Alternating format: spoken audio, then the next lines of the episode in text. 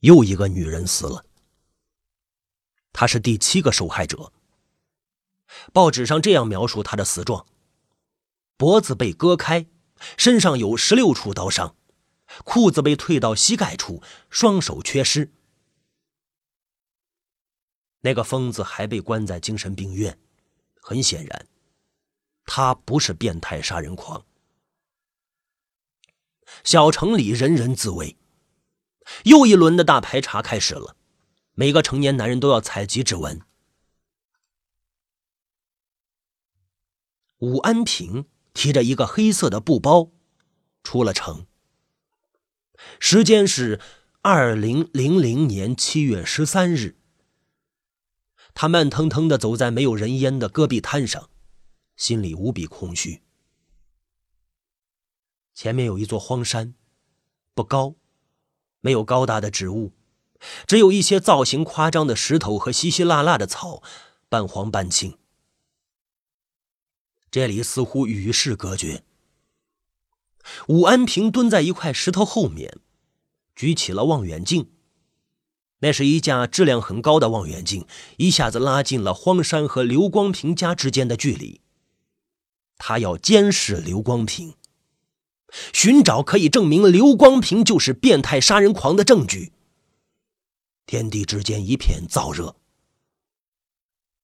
不远处有一具惨白的动物的骷髅，可能是羊，也可能是牛。时间太久了，那骷髅在烈日的暴晒下变得干净。那骷髅一点点的幻化成女儿的模样，白白的，肉肉的，梳着两个小辫儿，低着头慢慢的走，找不到灵魂的归宿。一个世界少了一个人，一对夫妻少了一个女儿。一个家庭少了喜和乐，只剩怒和哀。武安平的心里充满了悲伤。一连七天，刘光平家不见有人出入，难道他已经搬走了？或者他压根儿就不住在这里？武安平没有气馁，也没有放弃监视。他知道，女儿在天上看着他。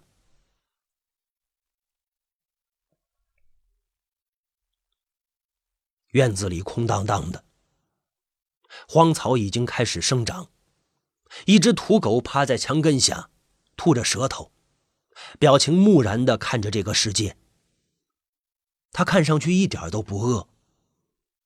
说明有人喂过他，也说明刘光平家里有人。武安平望向了别处，他看见了刘光平。刘光平提着一个帆布包，匆匆往家走，似乎是刚从外地回来。他还是那副样子，四四方方的脸，头发梳得很整齐，看不出什么异常。走着走着，他突然停下来，定定的看着武安平。武安平吓了一跳，差点把望远镜给丢掉。他和刘光平之间的距离至少有一公里，而且他躲在石头后面。刘光平为什么能看见他？刘光平一直没动，似乎在思考什么。哦吴安平明白了，也许刘光平看见望远镜镜片的反光了，那是一个异常谨慎的人，任何一点细微的反常都能引起他的警觉。吴安平不敢动，时间一点点流逝，他的胳膊变得僵硬、酸疼，但是他一直坚持着。刘光平低下头，走了。他的脚步很轻，背影像幻觉一样飘忽。炙热的空气慢慢的飘升，在他的笼罩下，一切物体都微微晃动起来，显得有些不真实。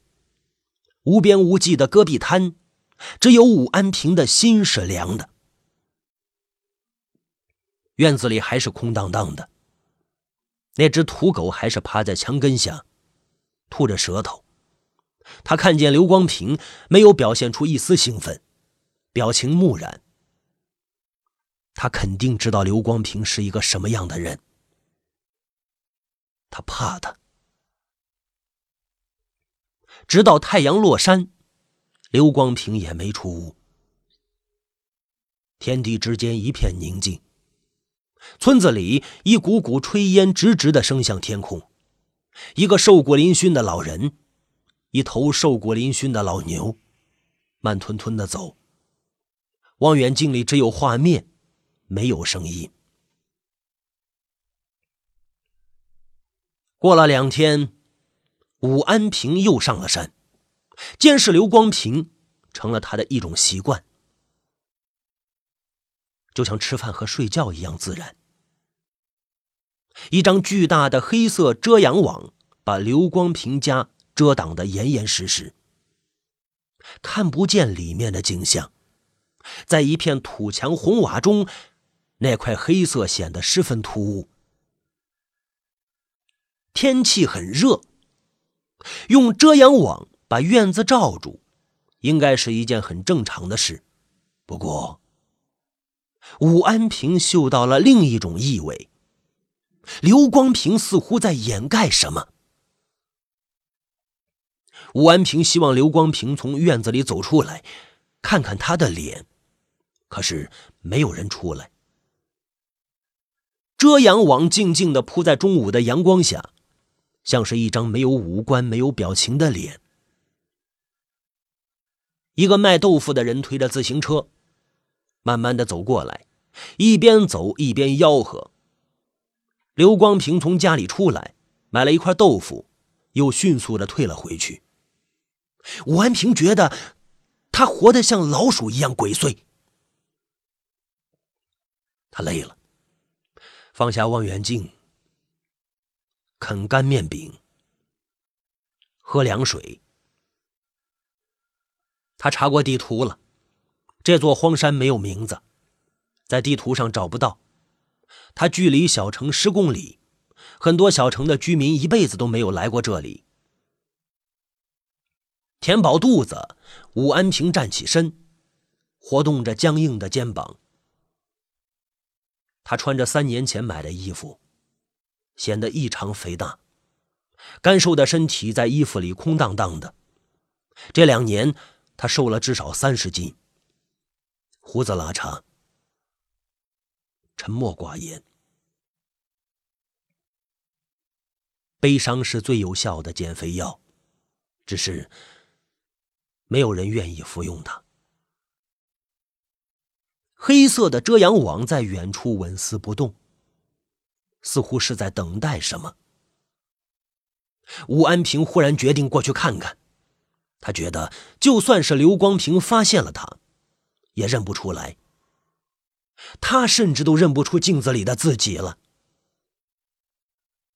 他走进了刘光平家，时间是午后。阳光好极了，里面死寂无声。武安平撩开遮阳网，透过门缝往里看，里面光线暗淡，他的眼睛一直在阳光下，不适应那种黑，什么都看不见。过了几秒钟，他看见了刘光平。刘光平正在磨刀，那是一把一尺多长的剔骨刀。看上去无比锋利，这么锋利的刀，肯定不是用来切豆腐的。过了一会儿，他忽然抬起头，死板的看向武安平。啊！武安平下意识的后退了两步，背后站着一个小男孩，十岁左右，脸上有点脏，背着书包。武安平把他拉到旁边，低声问道。刘光平是你爸爸呀？是，小男孩怯怯的说：“我是你爸爸的朋友。”小男孩看着他，没说话。你爸爸凶吗？小男孩摇摇头。他打你吗？小男孩摇摇头。他打你妈妈吗？他跟你妈妈吵架吗？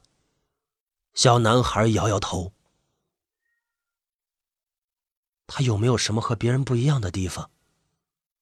对于小男孩来说，这个问题比较深奥。他想了一会儿。我爸爸不让我穿校服，也不让我戴红领巾。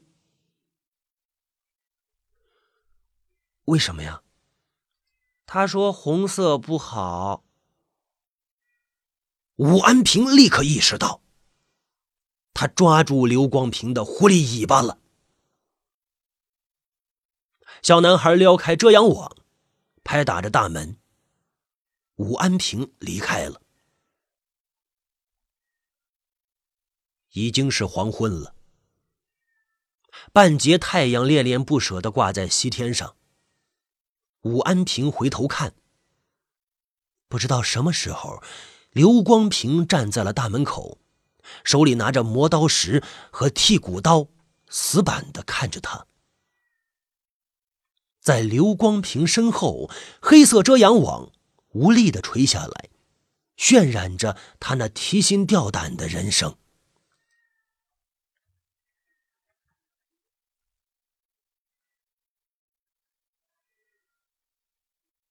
因为那一抹红色，某些女人成了受害者。因为那一把剔骨刀，他们身上都有刀伤，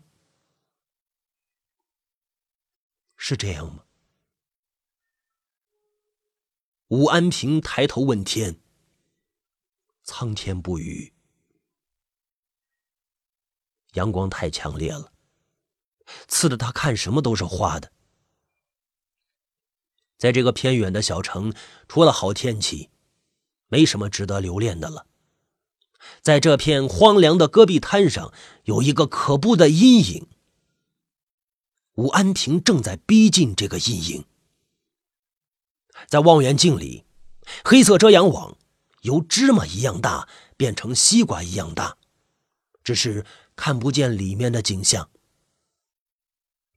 中午，天毫无预兆的阴了，要下雨。武安平站起身，打算离开。想了想，他又蹲下了。他想，在这样一个雨天，刘光平会不会有什么异常举动？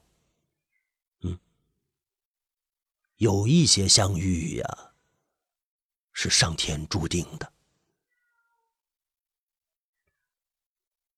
有一个踽踽独行的人，穿着雨衣，慢慢的往山顶上走。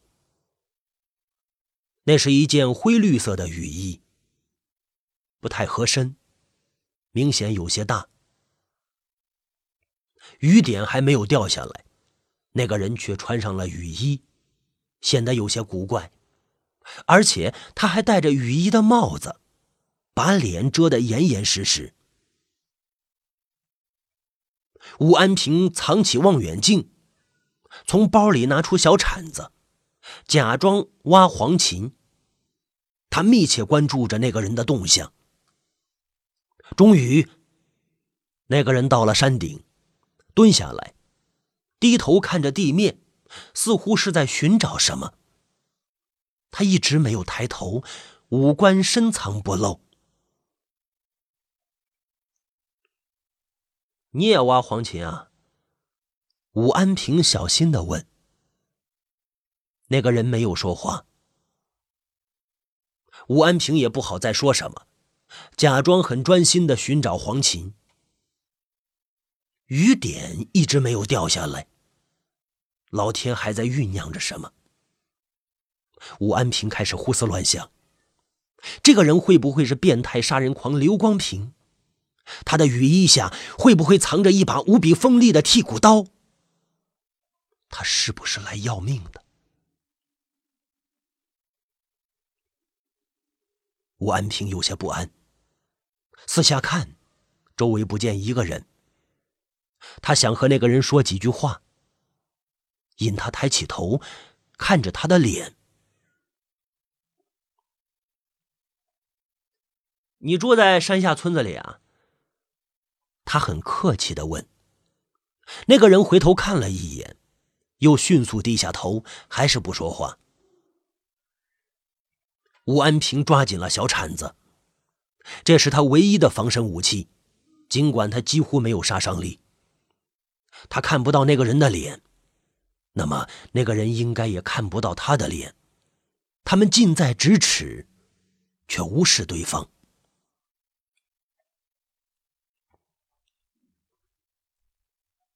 武安平盯着那个人的手，那是他唯一暴露出来的地方。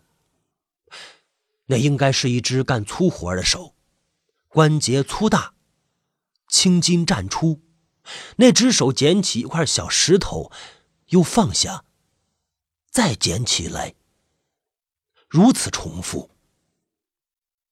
那个动作暴露出，那个人还没有打定主意，至少他还在犹豫。吴安平站起身，打算离开。他怕再不走就走不了了。你不挖黄芩了？那个人突然开了口，语气不咸不淡。又要下雨了，回家。武安平小心翼翼的说。他试着走了两步，那个人没有阻拦他。他从那个人身边经过，每一步都很谨慎。你不是来挖黄芩的，那个人突然说道。呃武安平停住，等待下文。那个人站起身来，慢慢的抬起头，软软的看着他。那是一张苍老的脸，又黑又红，两只眼睛中间有一颗痦子，看上去有点怪。吴安平笑了笑：“我经常来这里挖黄芩。”不，你以前卖大酱。武安平心里一惊，不知道对方是怎么认出他的。他又笑了笑：“你认错人了。”那个人四下看了看，压低声音说道：“出门在外，要多加小心。这几年，小城里不太平。”武安平立刻意识到，他要说变态杀人狂的事了，心里一阵激动。那个人接着说道：“你知道变态杀人狂的事吗？”听说过。武安平不动声色。你知道他在哪儿吗？不知道。那个人看着武安平的眼睛，声调忽然变得神秘起来。他就在附近，确切的说，他就在村子里。不知道什么地方有一只狗受了惊吓，狂叫起来。远处的黑色遮阳网在武安平眼中清晰起来，戈壁滩的风在他耳边呼呼的响。他深吸一口气，问道：“你怎么知道？”那个人警惕的打量着四周，小声的说：“每次杀人案发生的前一天，村子里都会死一个活物，一只鸡，一头羊，或者是一头牛。没有人察觉到异常，只有我知道。”那是他在练手，为杀人做准备。武安平倒吸了一口凉气。那个人看着他，又说道：“死一个活物，就死一个女人。重复了七次，那绝不是巧合。他是谁？”武安平追问。那个人叹了一口气：“哎，他藏得太深了。”吴安平又一次把目光对准远处的黑色遮阳网，半天没说话。那个人也把目光投向远处的村子，似乎是在自言自语：“我不知道你是谁，但是我知道你在找他。那是一个非常危险的人，你要小心。”说完，他绕到山的背面，不见了。也许他不想惹祸上身，用一种隐秘的方式提醒武安平。变态杀人狂就在村子里。村子不大，只有两百多户人家，七百多口人。从七百多口人当中找出变态杀人狂，应该不是一件难事，至少比大海捞针容易。至此。武安平锁定了刘光平。风更大了，荒草像幽灵一样忽高忽低的乱舞着，乌云冷不丁的散开，阳光乍泄，太阳依然好。他还不知道，有个人在村子里等他。是刘光平。